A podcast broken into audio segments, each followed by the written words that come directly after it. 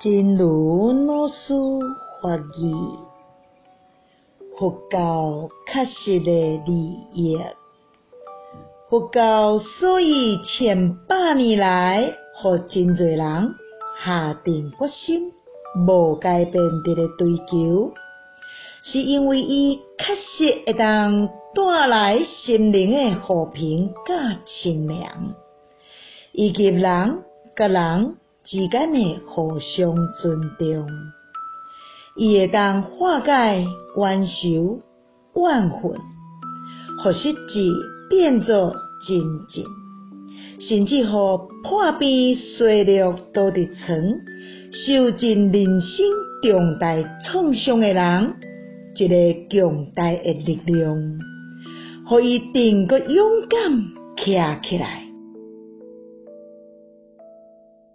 佛教确实的利益。佛教之所以千百年来被很多人矢志不移的追求，是因为它确实能带来心灵的和平与清凉，以及人与人之间的相互尊重。